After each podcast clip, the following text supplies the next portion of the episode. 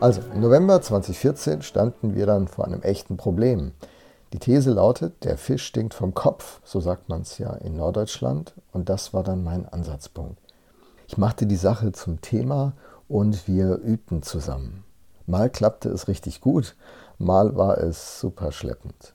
Mal war ich sehr zuversichtlich, das wird, und mal sehr, sehr, sagen wir mal, unsicher, ob das wohl noch wird.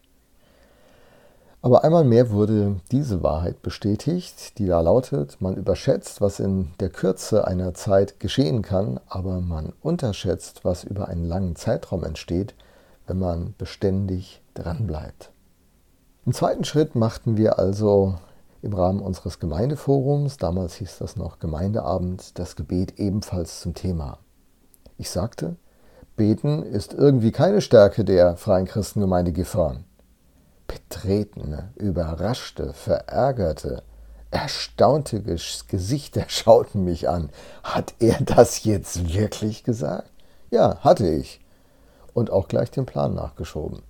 Wir beten jetzt zusammen, sagte ich der anwesenden Gemeinde, Teilgemeinde. Jede Woche in Zukunft 30 Minuten. Jeden Donnerstag von 17.45 bis 18.15 Ihr kommt direkt nach der Arbeit hier vorbei. Wir beten 30 Minuten konzentriert und dann könnt ihr nach Hause fahren, Abendessen und so weiter. Oh Mann, ob das gelingen würde? Jetzt war es also geboren, das neue Kind der Kirche. Wir nannten es das FCG-Gebet. Reaktion? 10 bis 15 Leute kamen. Okay, das ist noch nicht die Welt, aber ich finde besser als nichts.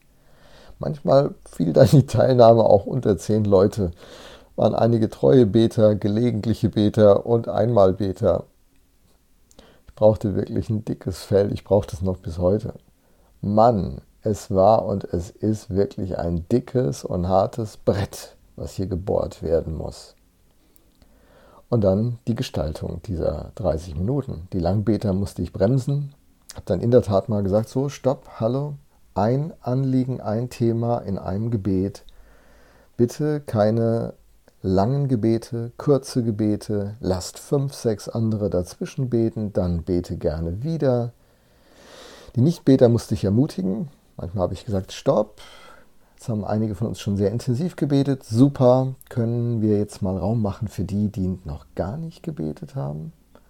Das war dann auch oh, awkward, bisschen eigenartig fühlte sich das an, aber es war nötig zu trainieren. Wie betet man? Wir beteten also als FCG heute Kirche im Brauhaus. Wir beteten für die Gemeinde, für einen Aufbruch für die Mitarbeiter und dafür, dass sonntags der Gottesdienst sich wandeln würde und zu einem Kreissaal sich verändern würde. Ein Kreissaal, wo geistliche Babys das Licht der Welt erblickten, weil es hatten sich schon so lange keine Menschen mehr für Jesus entschieden. Später haben wir das Gebet von äh, Donnerstag auf Mittwochs gelegt, weil wir sonntags als Spieltag und Mittwochs als Trainingstag definierten. Dazu mal in einem anderen Beitrag mehr. Wir haben die Zeit auch verlegt von 1845 bis 1915. Dann ist eine Viertelstunde Pause und 19.30 Uhr schließen sich oft andere Veranstaltungen an. Das war ganz praktisch, dass die Anfahrt einen Nutzen hatte. Mancher sagte mir, also ich komme doch nicht wegen 30 Minuten zum Gebet, das ist zu wenig. Vielleicht kein Thema. Würdest du jede Woche einen Gebetsabend geben von, sagen wir, 19.30 bis 22 Uhr oder 19.30 bis 21 Uhr? Man guckte mich groß an. Nee, das dann auch wieder nicht. Ja, das ist das Problem. Es gibt irgendwie nie die richtige Zeit, morgens, mittags, abends. Es gibt nie die richtige Länge. Und deswegen ist der praktische äh, Gedanke, hey, lass uns einfach anfangen zu beten. In Spitzenzeiten kommen jetzt also über 30 Leute, manchmal sogar noch mehr. Und dann gibt es auch Phasen, da fällt es unter 20 Leute, manchmal sind es 10, 12. Zuweilen ist es mühsam, das will ich ganz ehrlich auch sagen. Die Gründe, warum man nicht zum Gebet geht, die sind vielfältig. Manchmal ist auch Unlust dabei. Gebet ist ein Kampf. Selbst mir, der ich das ganze Jahr irgendwie anleite, geht es immer wieder so, dass ich dann Mittwoch so um fünf oder um halb sechs das Gefühl habe, oh, jetzt kommt noch die Gebetshalbstunde. Wir nennen es heute das Brauhausgebet. Mann, muss das wirklich sein?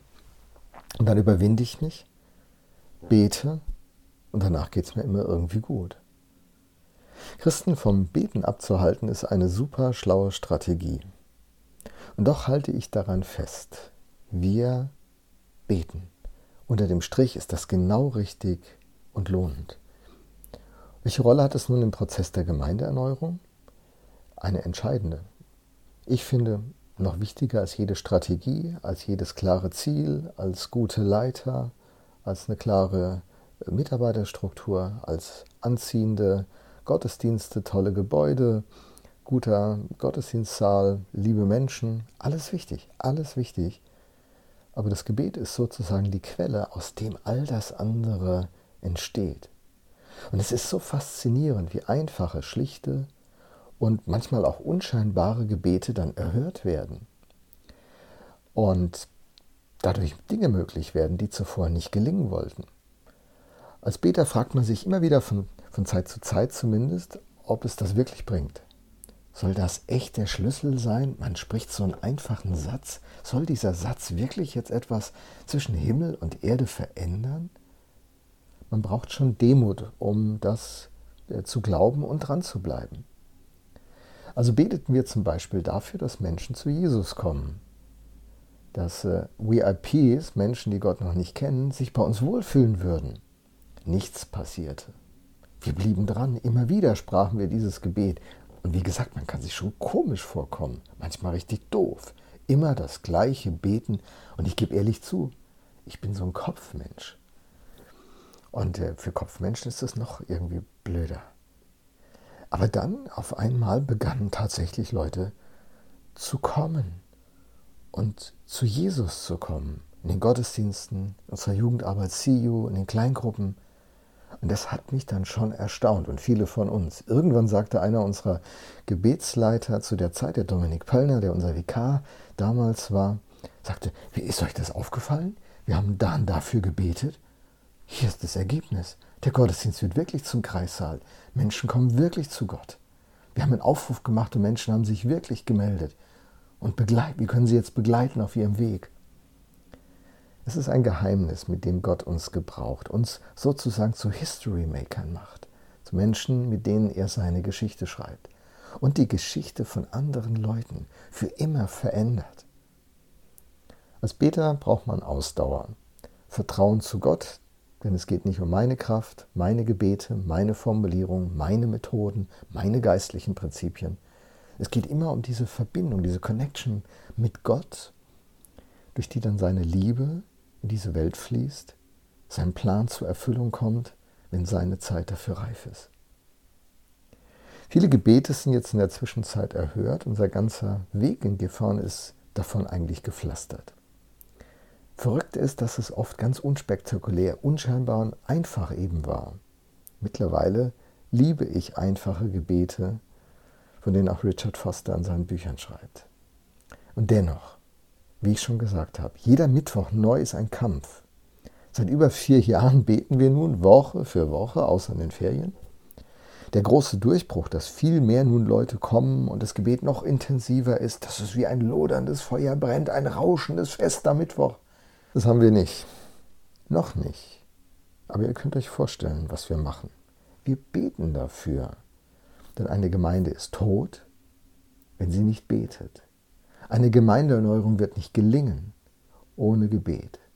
Aber wenn dieses Feuer des Gebetes entzündet wird, dann ist alles möglich, weil die Verbindung zwischen Himmel und Erde hergestellt und die Kraft Gottes durch seinen Heiligen Geist aktiviert wird und sein Wort, so ist das Versprechen, nicht leer zurückkommen wird.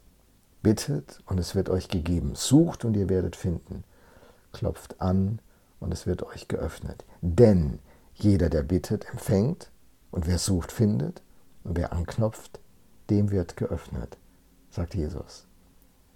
Vielen Dank, dass du heute wieder dabei warst bei dem Leiter-Podcast. Wenn du Fragen hast, kannst du eine Mail schreiben an frage at der-leiterpodcast.de. Und jetzt wünsche ich euch noch einen guten Tag.